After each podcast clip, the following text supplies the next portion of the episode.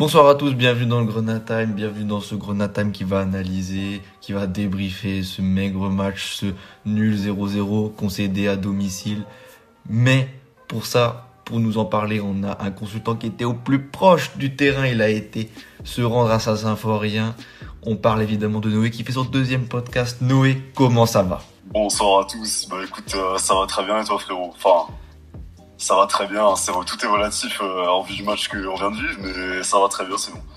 Effectivement, comme Saint-Valentin, enfin comme pré-Saint-Valentin, on espérait un meilleur cadeau, mais on va en parler tout de suite après le générique. C'est parti. C'est l'entrée d'Ismail Assar qui va immédiatement s'illustrer.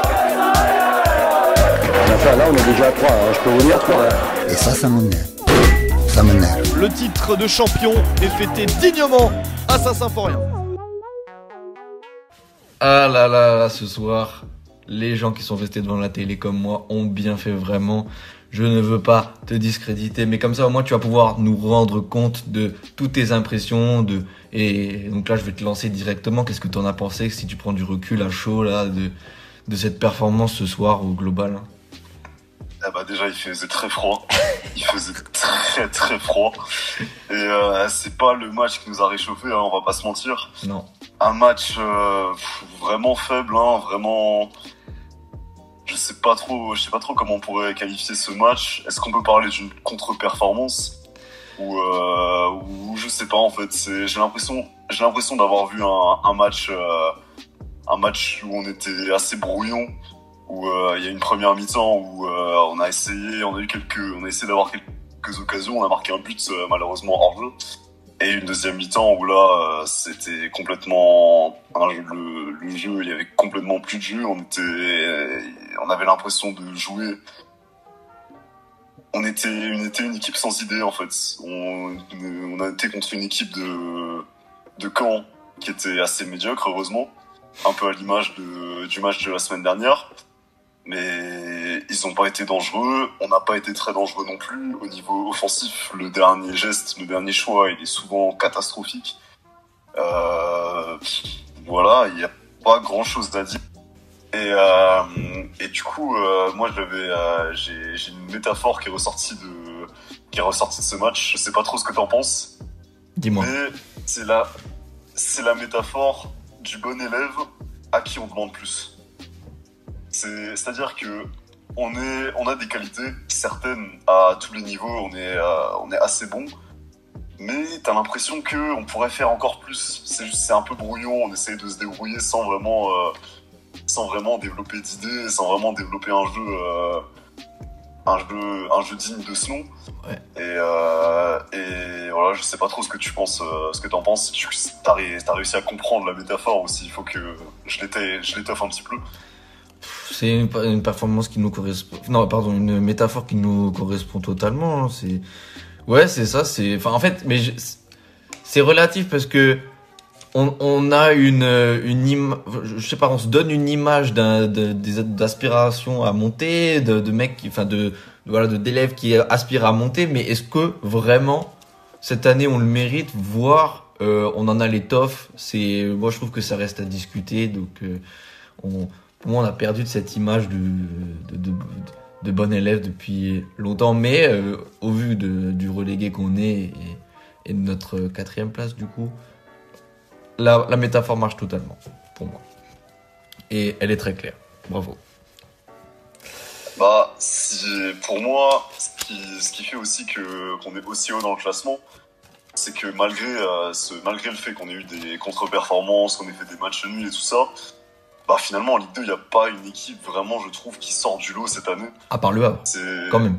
C'est ce qui fait aussi qu'on est aussi haut, aussi haut dans le classement, hein, parce que euh, voilà, c'est peut-être notre, euh, notre seul euh, notre espoir de monter. C'est le fait que toutes les équipes sont, sont pas terribles, n'engrangent pas énormément de points. Et c'est peut-être ce qui va réussir à nous sauver. Mais moi, si je peux dire les termes au, vu, au terme de cette journée, moi, pour moi, l'objectif de monter, si ça continue comme ça, c'est clair que c'est mort. C'est des mots forts, c'est des mots forts que, que vous C'est des mots forts, c'est des mots forts, mais je vois pas comment, avec une mentalité comme ça, comment avec un jeu comme ça, sachant surtout qu'il y a que deux places pour remonter en plus cette, euh, cette saison, j'ai du mal à nous voir euh, remonter, euh, remonter dès cette saison. Je sais pas trop ce que t'en penses. Ça va se jouer à un style, ça va se jouer à un style, mais. Mais ouais, je, c'est vrai que euh, c'est bizarre cette- ce, ce sentiment-là d'être euh, un peu blasé, d'être quatrième, parce que, enfin, alors qu'on était euh, dans une très mauvaise position euh, il y a 10 matchs de cela, parce qu'on est quand même, on va rappeler un peu le positif, même s'il n'y a pas que des victoires, on a quand même 10 matchs d'investibilité. Certes, mais sur cette image d'invincibilité, il y a combien de matchs nuls?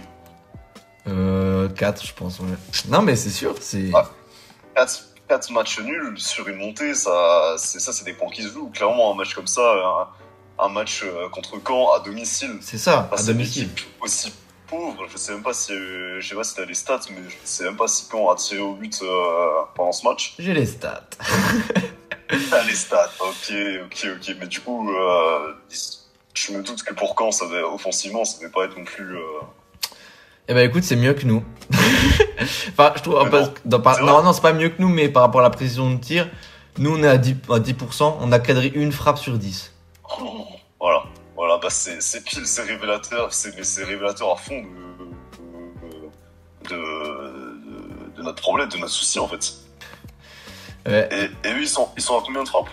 5 frappes tentées, 2 tirs cadrés. Bon, c'est pas, voilà, pas Ok. tellement mieux. Non, non, ils nous mettent pas à l'amende, mais. pas- J'étais un, j'étais un peu euh, un peu un peu mauvaise langue, mais ça reste quand même pas euh, pas terrible. oui. Et ça, c'est- ça c'est trois points, c'est trois points à, à gagner, c'est trois points qu'on doit gagner ce soir.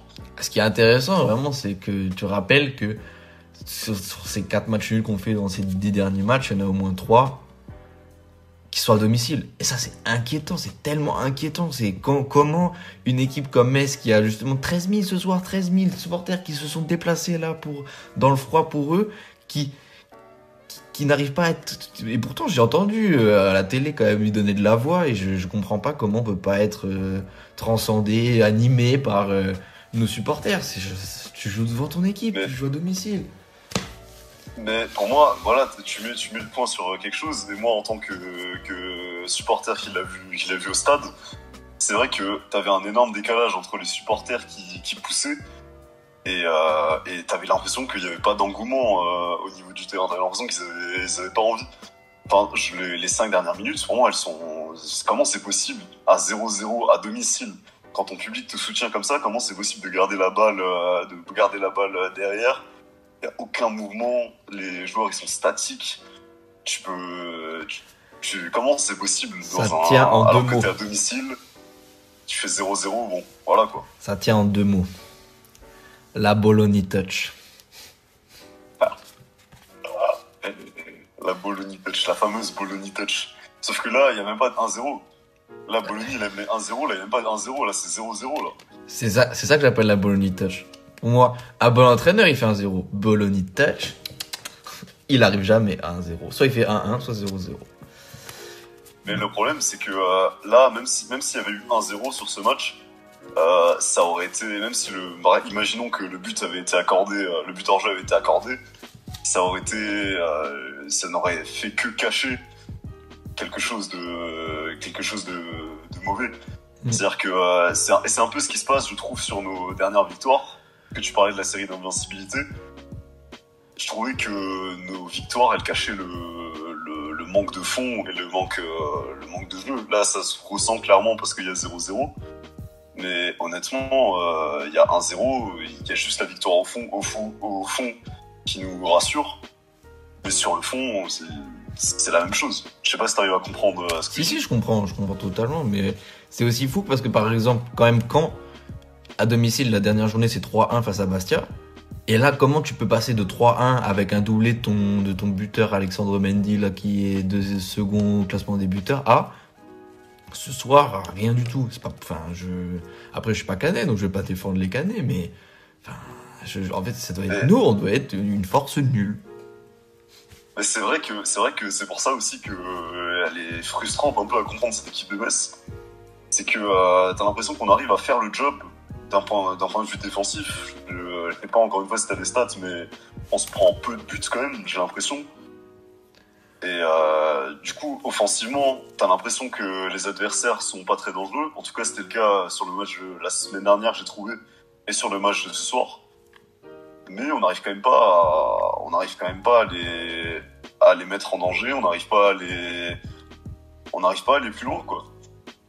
Ouais, c'est un peu tout ou rien cette saison. C'est soit des, des 0-0 à domicile, des 1-1 à domicile, soit 4-1 à Nîmes. Mais bon, après, 3-4 matchs après, on, on fait des nuls. C'est ça. Bon, j'ai quelques petits points sur lesquels je vais te lancer. Ok. Bon, bon, petit Noé, parce que moi j'ai une grosse question sur euh, la formation.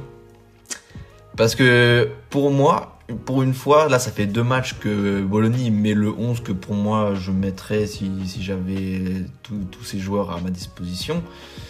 Euh, avec euh, le choix des joueurs il retitularise Atta pour moi ce qui était euh, logique et, et bien puisque ce soir il fait un match, euh, enfin je trouve que ça a été un des meilleurs Messins. Mais tu vois, quand je vois que Mikotadze, ça fait quand même plein de fois qu'en neuf, il fait rien du tout, et que sa place préférentielle pour moi, euh, elle est à gauche et qu'on continue à le mettre en neuf, euh, ça, me dérange de pas avoir un vrai neuf. Je, je sais pas si tu as ce sentiment-là, mais euh, pour moi, il faut changer quelque chose dans la formation, et, ou alors faut, faut mettre quelqu'un en neuf, mais là, pour moi, on joue sans attaquant de pointe. Moi, personnellement, ce soir, j'ai pas trouvé que Miko Tetze a fait un, un trop mauvais match. Alors, on l'a pas trop vu, mais euh, j'ai trouvé qu'il était aussi un peu esselé. Oui, il était pas mauvais. J'ai pas dit qu'il était mauvais, mais je pense, je juste euh, qu'en en neuf pur, euh, ça peut pas le faire. Bah, de toute façon, c'était, c'est un peu notre, euh, c'est un peu notre plus gros défaut, c'est Oui. ce manque, euh, manque de neuf. Euh, parce que Ibrahim Agnan euh, avait, qui était clairement plus, plus bon du tout euh, à Metz. Et euh, c'est vrai. C'est vrai. Après, euh, le truc, c'est que sur les côtés, il y a aussi beaucoup de, il y a aussi pas mal de concurrence. C'est vrai. Sur les côtés, on a déjà, on a déjà des très bons, des très bons joueurs de côté. Je sais pas si je placerais un Miko Tetze à la place d'un Sabali qui, est- qui, à la place d'un Sabali ou même à la place euh, d'un Lenny Joseph euh, sur le côté qui font, qui font un bon taf, même la Gay. Je trouve qu'il y a déjà pas mal de place pour ces joueurs de côté. Après, euh, Miko Tetze en neuf, euh, c'est pas non plus quelque chose qui me déplaît vraiment. Ça me déplaît pas, mais pour enfin c'est soit un faux 9, soit un 10 pour moi. C'est pas euh, pas un 9 parce que il a la qualité de finition, je pense quand même il est il, il est audacieux en plus, mais pour moi tu vois quand tu parles de Lenny Joseph et Sabali sur les côtés, Ami Kotazé pour moi il les mange à gauche. Miam miam. Bah, en fait, le problème aussi, c'est que euh, tu mets qui en numéro 9 Pour moi, Skuka. Moi, je le tente une fois au moins dans titulaire. euh, je sais pas s'il est vraiment en manque de, de rythme ou je sais pas, ou si le décalage est un peu compliqué. Mais pour moi, tu, tu, tu me le tentes. On l'a recruté pour ça, tu me le tentes. Cas, ouais, ouais, on n'a pas trop, on n'a pas eu trop eu l'occasion de, de le voir pour l'instant. euh, On n'a pas trop eu l'occasion de le voir pour l'instant. Après, tu, veux- tu veux quoi? Tu veux le tenter euh, une fois pour voir, euh, pour voir ce que ça donne? Ouais, s'il est au point, pour moi, physiquement, tu me le mets titulaire. Et, et, et, et après, c'est la question du 10 aussi. Mais aussi, point à ne pas négliger, c'est que Jalot, il n'est pas là ce soir. Et pour moi, Jalot, c'est quand même un gros cadre de, de, de, de notre équipe. Effectivement. Effectivement, c'est vrai. C'est quelqu'un qui, qui pèse énormément et qui peut, en plus, apporter cette qualité de frappe de loin qui, euh, qui, qui peut justement amener des, des, des dissuasions dans, dans la défense et dans l'approche du match des équipes adverses. Et qui manque aussi, qui a manqué aussi pas mal, je trouve, euh, ce soir. Oui. Cette prise de risque, euh, ce, ce- cette prise de risque, ces, ces frappes de loin, parce qu'on sait que quand c'est bouché, souvent la meilleure option c'est la frappe de loin.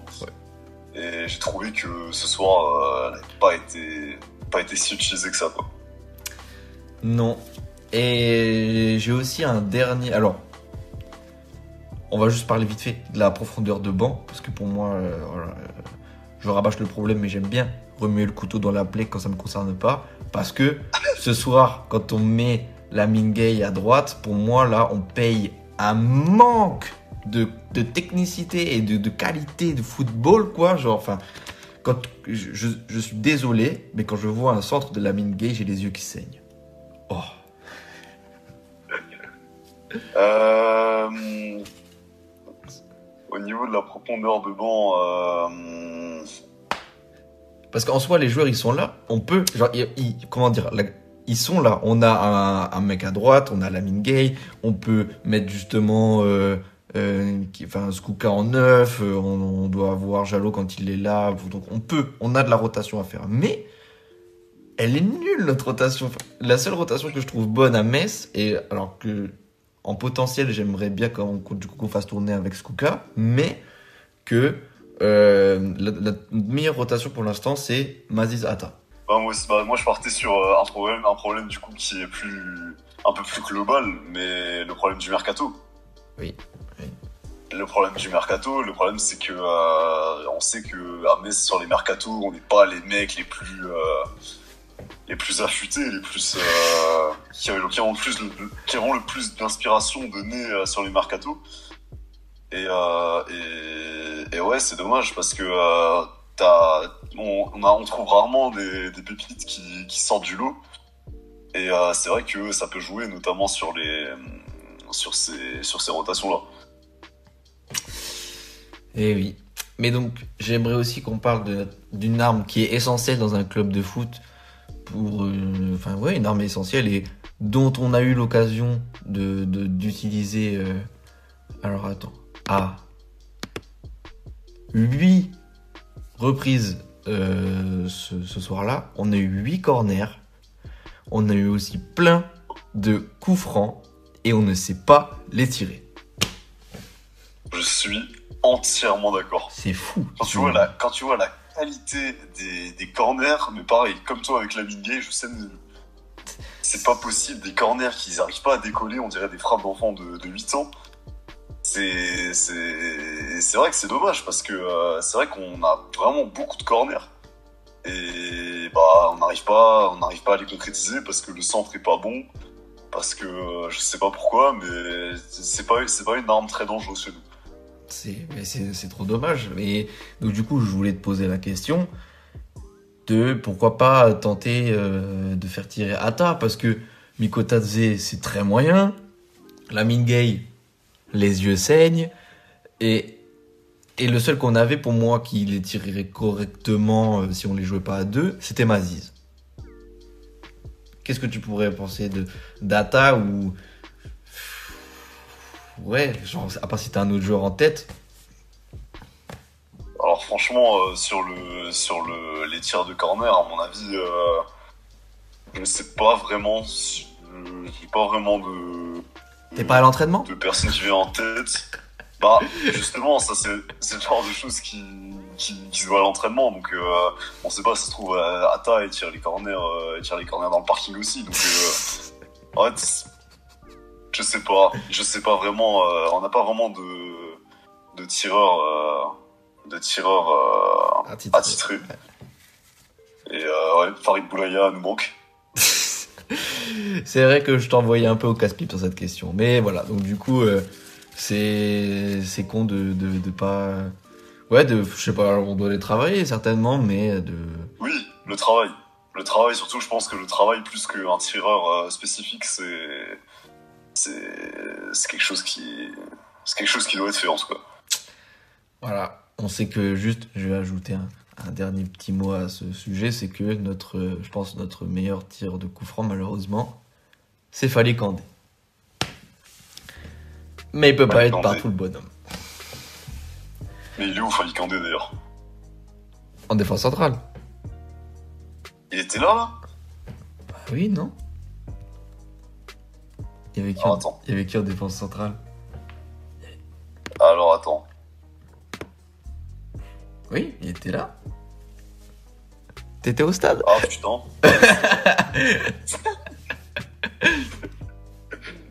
euh bah ouais, ouais, ouais.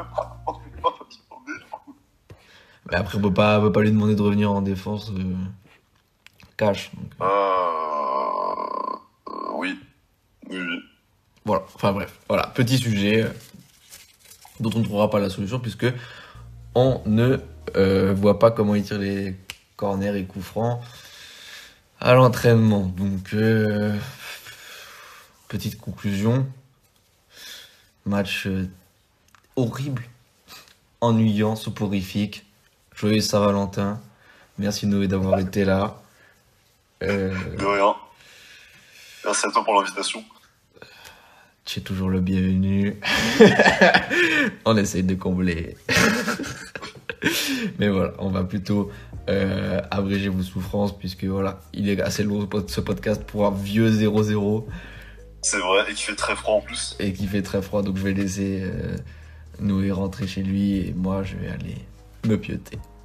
Bonne soirée à tous. Bonne soirée.